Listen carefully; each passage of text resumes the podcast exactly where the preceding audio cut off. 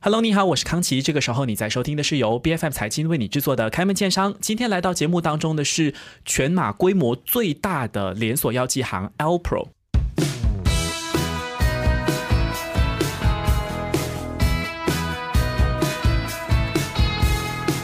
然我们都希望说，呃，可以健健康康的生活，尤其在后疫情时代呢，能够尽量的少到诊所啊、药剂行去，呃，当然是最好。可是药剂行毕竟还是我们生活当中一个以备不时之需的去处啦。比如说有小受伤啊、小不舒服啊，我们都会到这个药剂行去买个贴布、买个胶布或者买个药物什么的。所以德国线上数据统计平台 Statista 的预估是说呢，马来西亚的药剂行业在二零二三年的营收有可能是会突破。四四十七亿美元这么多的，那单是在今年这个大马的人均贡献的营收呢，就会高达一百四十美元的额度。也就是说，马来西亚人平均每一个人一年花在这个药剂行业上面的消费，大概是一百四十美元左右哈。那今天来到节目当中的 Alpro 营销总监 YC 李英正呢，呃，就要来回答一些我们对于企业的这个雇员健康福利方面的关注。毕竟企业，尤其中小企业在马来西亚的市场是中流砥柱这样的存在嘛，所以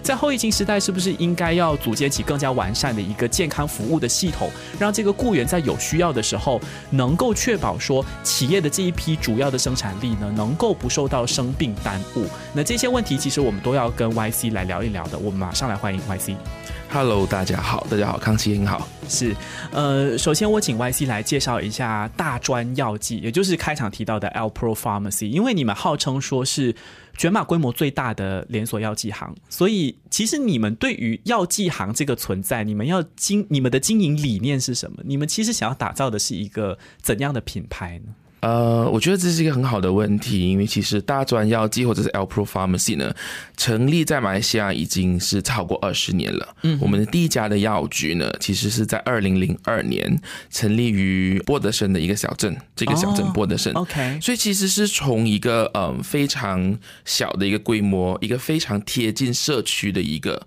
专业药局发展到今天，然后我们在二零二一年，就是两年前获得这个呃 Malaysia Board of Record，也就是大马记录大全，给我们颁发一个就是马来西亚呃最大的这个处方药局，也就是说每一年平均处理的处方药物处方呢是全马最大的，就是在这个药局方面。嗯什么叫做处方药局？它跟一般的这些药剂行是有区别的，是吗？处方药局呢，其实就是在我我我们我们称我们自己为社区药局，然后这社区药局对 community pharmacy，然后 community pharmacy 社区药局呢，我们有把我们的这个专注呢放在这个民众社区的这个健康，尤其是处方药，还有就是保健品，还有就是老人照护等等这样子的。所以处方药呢，就是需要通过医生处方，或者是药师或者是药剂师的这个。呃，药物的这个处才才可以销售的这个药物哦啊，所以一般民众啊比如说发烧药那些这样子，可能你可以在一些便利店可以买到。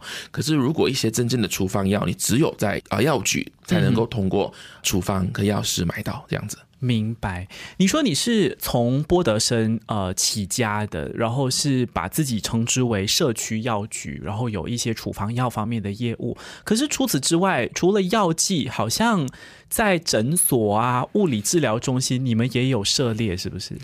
对，其实呢，药局其实是在一个医药保健的生态里面，其中一个很重要的一环。嗯，可是，在整个医药保健生态里呢，除了药局，我们还有很重要的社区诊所。然后，其实在这个，我们也发现，其实营养师、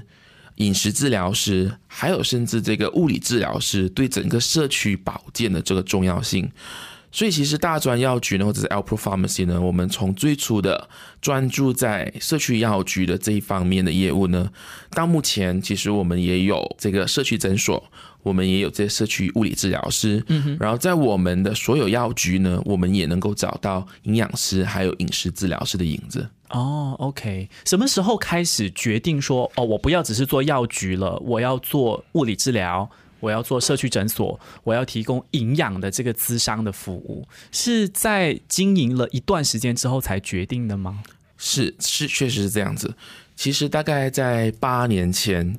八年前那个时候呢，我们当我们在重新整理整个呃大专药剂或者是 L Pro Pharmacy 能够带给我们社区的那个最大的价值的时候，我们发现呢，其实专业的这个医药保健服务是非常重要的。嗯哼。然后在马来西亚，因为我们没有医药分家，我们没有医药分业，OK，所以其实很多时候呢。大部分的药局呢，其实也是另外一个呃，另外另外很重要的一个销售的这个环节，是通过保健品的这个销售。嗯哼，因为有很多的药，可能你看医生的时候，医生就会开给你，你都不需要再到药局去了嘛。呃，早期的情况确实是这样子。然后，所以我们发现呢，其实真正对营养产品、对保健品、对这个健康的饮食文化、饮食治疗方面比较专业的。其实不是医生，不是药师，其实是营养师和饮食治疗师。哦，所以我们在八年前呢，我们其实是全马首家药局，把营养师和饮食治疗师的服务带进社区药局。所以从那个时候开始呢。社区一般民众呢，如果他们有饮食的问题，比如说老年人的饮食不同，小朋友的饮食可能有不一样的需求，孕妇的饮食可能有不一样的需求的时候，他可以来到我们呃大专药局，然后过后我们可以提供一个这样子的一个服务。嗯哼。然后包括社呃这个物理治疗也是一样，物理治疗大概我们在五年前我们也觉得，就是我们发现它这是一个缺一不可的一个环节，整个社区医药保健，它它是很多环节来构成的这样子，所以我们觉得大专集团或者是大专医药集团呢，不应该只是局限在药局，而是应该把社区需要的这个医药平台呢推荐给整个社区。嗯哼。可是，呃，Y C，你看哦，你的这个营养的咨商，还有这个物理治疗相关的服务，都是八年前、五年前开始，就等于是说，整个 Alpro 的业务已经走了差不多有一半了，然后你才开始有这样子的一个转型。那个是你们觉得社区有这个需要，可是你们对于市场的观察又是怎么样的呢？这个消费的需求真的有这样的一个变化吗？有，因为其实如果大家可能记得在。比较早的时候，可能十年前甚至更早的时候，很多时候我们马来西亚民众得到关于保健品、关于健康饮食这一方面的资讯，很多时候是来自一些呃报章，OK，或者是一些呃网络上一些可能没有经过证实的一些资讯，或者或者是可能经过朋友的介绍等等。然后，可是在这三到五年呢，这三到五年，其实我们发现。随着教育的那个水平提升，随着大家对健康的意识的提升呢，其实很多时候。呃，一般民众都会相信要把这一方面交给专业的人士去做这方面的咨询。OK，所以我们发现呢，有越来越多的这一些，就是一般民众吧，他们会觉得，哎，我需要去咨询营养师，我需要去咨询物理治疗师、药师，找专业的人啦。对对，因为因为发现网上其实其实有太多的各种各样的资讯，然后你没有办法去分辨哪一些是正确的，哪一些可能是。有人云亦云这样子的一些资讯是，所以在个人的这个消费群体里面，我可以想象说，其实 Alpro 是希望能够打造所谓一站式的这个服务，然后所有的这个环节都涵盖，是这个概念。可以这么说，可是，一站式其实并不一定是在同一个中心、中心或者店面。可是，因为有提供这样子的一个便利，然后，嗯，我们也可以随着不同的这个医药专业人士互相的沟通，因为在同一个屋檐下，我们可以更好的沟通，更好的去提供一个比较完整的医疗体系，让我们的社区任何一个民众，因为其实现在其实应该是我们所谓的 patient centric。That means 我们在做任何的医疗保健，我们是以病患为主，而不是以医药专业人士为主。嗯哼，这样子，明白。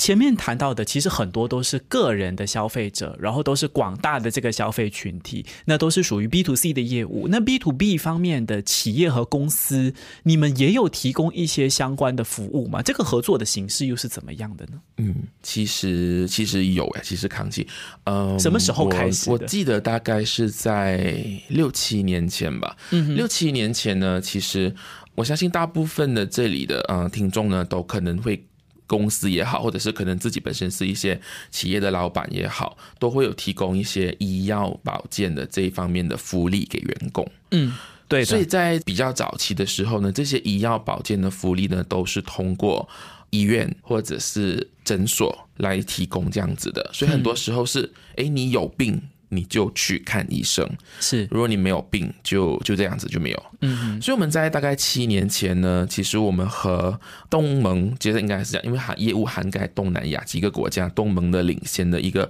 我们叫做 TPA 托管保健组织或是 Third Party Administration，OK 的一个公司叫 MyCare 合作呢，去推出了这个企业员工疾病管理计划，或者我们 call CDMP Corporate Disease Management Program。OK，CDMP 对，提供什么样的服务呢？其实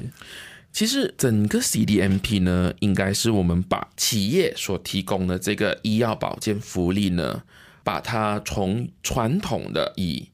治病为主的这一种趋势呢，把它推到去每一个医药保健的层面，让整个企业的员工能够享有更全面的这个医药保健的福利，涵盖包括药局。包括诊所，甚至包括物理治疗师这样子的一个东西。嗯哼，因为确实很多的这个企业，像 YC 提到的，哪怕到今时今日，都还有这样的一个问题，就是说，我就到所谓的 panel clinic，反正这个企业有合作的，我去看了病，我就可以申报说我用了多少钱这样子，或者是顶多有保险，可是它也不够全面的。对，因为其实不管是保险也好，不管是早期所谓的 panel clinic 都好，如果他们他们有一种方式去鼓励我们每一位能够有更好的这个健康生活，因为预防胜于治疗嘛。对啊如果如果有办法能够鼓励所有的企业员工呢，就是有更好的这个。生活习惯有更健康的这个饮食习惯等等，那么其实长远来说，对员工、对企业都是一件好的事情。嗯哼，所以其实我们通过我们的健康专业人士，包括药师、听力学家、营养师、饮食治疗师、物理治疗师，还有医生等，我们通过帮助这些企业呢发现和治疗，主要其实通过 NCD、non-communicable disease，就是非传染性疾病 OK 尤其是一些长期病症等等的，去减少因为病症而导致的劳动力损失。是这样子明白。其实你们会怎么样去提供所谓全面的服务？你们是有不同的这个维度去进行服务吗？还是根据疾病的类型？应该会有一些分类吧，因为你看你涉及的这个人员就有六大不同的类型，包括医生、营养师、药剂师等等的。那你的服务是怎么样去分管分类的？对，其实所谓的企业员工疾病管理计划呢，整个 program 呢，其实就是通过四个主要的这个方向或者四个主要的维度呢，提供一个企业的服务。嗯哼，哪四个 OK，第一个就是疾病预防，？OK，预防胜于治疗。对，OK，第二个当然就是如果你有病，我们就疾病治疗。嗯哼，第三个就是持续照护，因为很多时候呢，当你提供了一个治疗过后呢，你需要的是一个长期的一个 follow up，或者是是长期的照护。因为像你刚才提到一些非传染性的疾病，它可能是长期的嘛。嗯哼，对，然后第四个呢，还有很重要，对企业来说，甚至不管是企业也好，还是个人也好，非常重要的就是医药成本的效益管理。嗯，就是当你回到现实，所有的这些都其实是需要钱对 需要钱。是，那么这个是企业最关注的。对我们怎么样通过这一些计划呢，帮助我们的企业以最低的成本达到最高的效益？我我相信这是每一个人都想要达到的东西。OK，其实，在你们这边可以怎么样去用最低的成本发挥最高的效益呢？你们的优势是什么？我觉得，嗯，最简单来说呢，其实主要是有两大优势。第一个是是是因为我们本身有不同的这个专业医疗人士，嗯，在同一个平台、同一个 platform 提供一个全方位的一个服务。OK，第二个呢，非常重要的就是我们通过收集跟分析企业员工的健康大数据，我们能够帮助企业找出真正影响那一家公司员工健康的主要疾病。所以你也投入一些人工智能的这个演算法在里头。对它，它其实是通过我们呃，我们需要收集这样子的那个数据嘛。怎么样收集这些数据呢？包括可能我们通过线上诊所。就是 telemedicine，嗯哼，说当员工有一些不舒服或者是有些疾病需要问诊的时候呢，他就通过我们的一些不管是线上也好线下的方式去跟医生问诊，然后还有通过我们药药师那边病人吃的药，甚至还有就是所谓预防胜于治疗，我们也会在不同的时段呢，在不同的企业提供一些所谓的。Wellness program，嗯，Wellness program 其实就是帮助员工提高他们的健康意识，然后告诉他们怎么样能够保持健康的生活。OK，可是这一些东西呢，到最后呢，他回来的这个数据我们需要分析，分析告诉我们，诶，其实企业 A，你的大部分员工可能因为你是可能以比较呃办公室类型的一个企业，所以你可能你大部分的员工长期会有。呃，姿势的问题，脊椎疼痛的问题，坐姿的问题，坐姿的问题。OK，所以如果是这样子的话呢，哎，我们就会建议高层或者是管管理层呢，就是说，哎。其实你们可能需要花比较多的这个成本，或者是呃 resources 比较多的资源，在鼓励你的员工会有一个比较好的一个坐姿，嗯，甚至我们可以带进来我们的这个物理治疗师，教大家怎么样才是正确的站姿、坐姿等等。可是另外一家企业可能是比较以工厂类型的，OK，工厂类型就不对，不同的企业就会有不同的需求，是。所以这样子就不需要浪费那个钱去做到所有的这些这些健康检查等等。嗯哼，而且不同的这个工作的场域，像 Y C 提到，然后不同的这个人群跟工作的状态，就会有不同的多发的疾病嘛。其实这个是关于预防的部分，还有治疗的部分，包括你怎么去用最低的成本发挥最高的效益的部分。可是讲到这个长期照护，如果连企业都要去照顾，说员工雇员是不是长期的一个呃治疗或者照护，我都要包办的话，这个真的是符合企业的成本效益的吗？嗯，这个是很好的问题。我相信很多 HR 或者是人事部呢，他会都会有这个问题。包括我们也常常说到这个问题，因为我的员工我已经让他去看病，是我已经让他拿药买药了。那么他如果不吃药怎么办？难道我还要去监督他吃药的 的时间吗？所以，所以其实呢，呃，因为我们发现呢，很多时候，尤其是当这个病人不需要自己花钱去买药，公司来支付这个医药福利的时候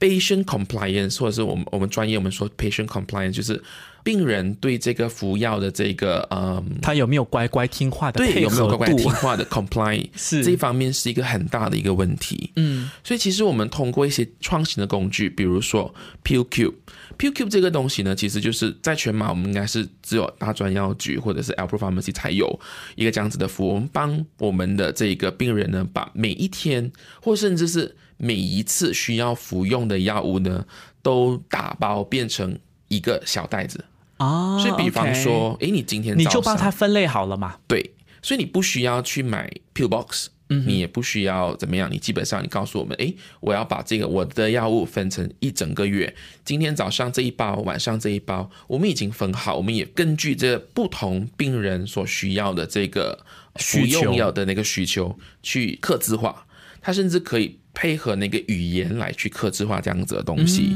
而且我们也通过我们的一个 MediStart 的一个 program，然后我们就通过 mobile apps 或者是 WhatsApp 来去提醒我们的这些病人，哎，你需要服用药物了，或者是你需要再重新 refill 你的 medication 啊，OK，要这样子的。去领新的这个药物，因为你可能一个月过后了，因为常常忘记，因为如果有些人会说，哎呀。我的药已经完了，嗯，然后我明天今天已经是最后一天，我明天来客户来不及，所以这样子我们会再提早，我们就会提醒，哎，这些我们的客户，我们我们的病人说，哎，其实你的药物还有一个星期就完了哦，你你能最好现在就去领新的药，这样子是，所以都会通过你们开发的这个手机应用程式。我们会配合那个那个企业啦，有些他们会比较喜欢用应用程式，有一些他们说，哎，其实你 WhatsApp 我就好了。所以，我们其实有不同的方式去配合这个企业的员工，包括他们的年龄层。嗯，有一些比较上了年纪的一些员工，可能对使用科技的这个习惯不一样，就可能会比较难一点这样子。OK，好，其实这样子聊下来，就能够看出两个很关键的这个现象。第一，就是说，除了医生、药剂师、营养师，其实。这个所谓的健康服务是越来越多元，你包括像什么物理治疗师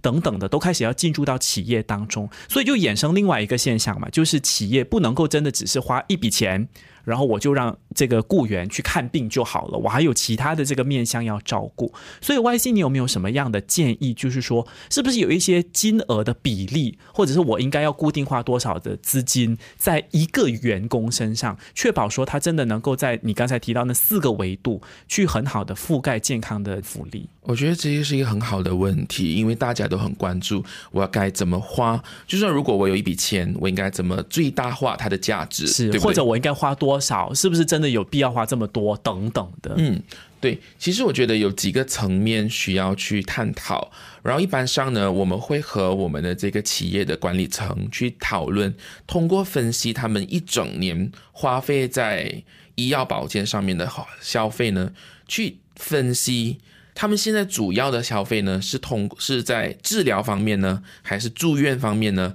还是在预防方面的？不同的公司也会有不同的情况。我打一个比方呢，有一些企业呢是属于比较年轻化的企业，属于比较年轻化的企业呢，它的员工也比较年轻。比较少有这些长期病患，比如说高血压、胆固醇啊、糖尿比较少。OK，可是会有其他的问题，比如说常常会有可能伤风咳嗽的问题，哦，可能会有一些啊坐姿的问题，尤其是一些新创企业这样子的东西。所以这样子的情况呢，我们就会建议这个企业告诉你，哎说，哎你的员工是属于比较年轻的这这一群年轻人这一群，他们需要比较。范比较活泼的一些一些或者有趣的。对一些有趣的一些活动，那么我们就会跟他们的这个公司的管理层一起来主办一些健康有关系的一些游戏。啊，OK。啊，然后我们也会建议，比如说，哎，你看你呃，可能一整年你的员工大概有二十八千或者二十 percent 的员工都有拿过 MC，因为有伤风感冒的问题，那么是不是你们应该要考虑，就是提供这个？influenza 或者是感冒的这个预防针给你的员工，那么你明年可能就可以在这一方面降低非常多的这个成本。明白。我们以这样子的方式去 advise 我们的客户。其实这样子听下来哈，好像真的不同的企业，然后不同的这个雇员的体量，然后呃不同的这个业务都会有不同的这个需求。所以 Y C 你会怎么去建议说公司去制定一些制度或者是框架？比如说我是每一个月我都一定要有这样子的课程，或者是这样子的一个工作坊，让大家知道怎么去预防？还是说因为很多的这个公司谈到制度，就说我哪里会没有制度？我都给你钱了嘛，你自己有申报的这个渠道。嘛？可是很明显，这个在 YC 看来是不够的，对不对？嗯，对。其实传统一般上确实很多雇主会觉得，哎，我就是提供了这个医药福利给我的员工，他没有生病就更好啊，就不需要用到。可是很多时候我们往往忽略了，有很多的疾病是可以通过检查或者是早期的治疗来避免后期需要更大的一笔消费。嗯哼，所以马上我们会建议呢，就是配合这个员工的 demographic，就是那个年龄层、性别比例等等，去做初步的健康筛查或者是健康检查，我们叫健检，以定期的方式去评估员工的健康状况，这是 number one。OK，第二呢，就是通过健康教育，L Pro 的好处呢，就是我们其实有不同专业领域的这个医药保健人士。所以我们可以配合，就是这个企业需要的这个健康的这个课题，比如说可能有很多新手妈妈在你的这个企业，然后这新手妈妈可能她，比如刚刚新手妈妈会常常会有小小朋友的问题，可能因为小朋友的问题而导致一些生产效率的降低等等，所以这样子的情况呢，我们就可以提供关于新手妈妈跟。新手 baby 要照顾的一些 advice 跟一些育儿班，对这样子的东西。然后还有就是，我我觉得还有一个很重要的东西，就是我们可以把预防疾病或者是提倡健康生活的元素呢加入进去公司的这个健康福利配套。我打个比方，OK，比如说，如果公司它有每一个星期有一个 aerobic 或者是个 yoga session，当有一个这样子的一个 yoga session 的时候，你可以鼓励，诶，呃，如果我的员工有参与的话，或者是我的员工每一天有行走超过一万步的话，他可以得到一个奖励。然后这个奖励呢，因为反正如果你的员工你能够鼓励他们保持健康的生活习惯，他可能一整年需要用到的医药福利其实很少，就降低了，对，降低很多了。然后这样你就可以有多余的这一些。成本或者是这些的资源来提供提倡一些健康活动的这些活动。让我们的员工去参与，这样子他们同时在做工，又可以有比较有有趣跟活泼的一些业余的这些对对健康身心的活动。对，我觉得这样子是比较嗯双赢的一种局面吧。嗯哼，回到 L Pro 本身，我们也要谈谈你们业务上面的这个双赢，因为我看到你的这个名片，你就是说要找一个 partner to win win，所以包括像刚才你的这个呃所谓人工智能演算法，一方面能够提供给你们服服务的企业一个数据跟分析，让他们知道自己员工的这个健康的状况，是不是说你既然能够很熟知消费群体所面临的一个，比如说大方向的问题，或者比较多发的疾病，其实会不会也对于 L Pro 的这个业务发展是有帮助的？嗯，其实是有，因为其实大专药局或者是药局或者是 L Pro 呢，其实我们最主要的业务呢，其实还是走进社区。我们在每一个社区里面成立我们的这个药局，提供服务给每一个走进我们药局的这些社区成员。嗯哼，所以其实我们通过这一些数据收集，通过企业的数据，还有就是我们药局的数据，还有线上诊所的数据呢，我们其实是在应该是六七年前，我们成立了一个小组，专门就是去。处理老龄照护这一方面哦，这个长照的问题确实是社区最关注的。长照的这个问题，在我们 L Pro 我们叫 Silver Care 或者是银发照护。所以银发照护这一方面呢，因为马来西亚很多人其实可能没有办，可能不知道，其实马来西亚呢，在这几年我们的生育率大幅度降降低，而且老龄化的问题越来越严重。问题越来越严重。可是我相信，不止马来西亚政府，应该是说全世界的政府，没有人真正。真正去呃准备，提前准备应付这个老龄化社区的这种现象，嗯哼，所以通过这些大数据，我们发现呢，诶，其实社区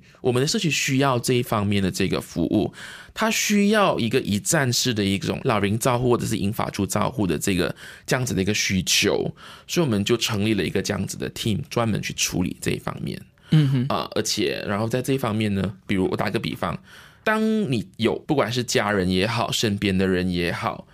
一般上如果你没有这样子的需求的时候，你从来不会想到要去哪里购买一架轮椅。嗯哼。可是当你突然间有这个需要这个需求的时候，那个需求是他一来到这个有这样子的一个需求的时候，你有时会措手不及。是，而且你迫切需要解决的呀。对你不能说，哎，你不能跟医生说，哎呀，可能我的家人还是我的父母现待在医院，我先去找这个，下个星期再回来。对，所以是不能的。所以我们发现，其实有一市场上有一个这么大的一个一个 gap。非在在这方面，在老龄照护这方面，所以我们通过这样子的数据，我们有办法的去更好的分析，哪一些是我们社区需要的这些服务，然后我们再提供专业的这个医药服务，去弥补这一个空缺。嗯哼，这样子明白。其实随着这个时代的发展，科技越来越发达，人类的这个生活习惯其实也有所改变。而且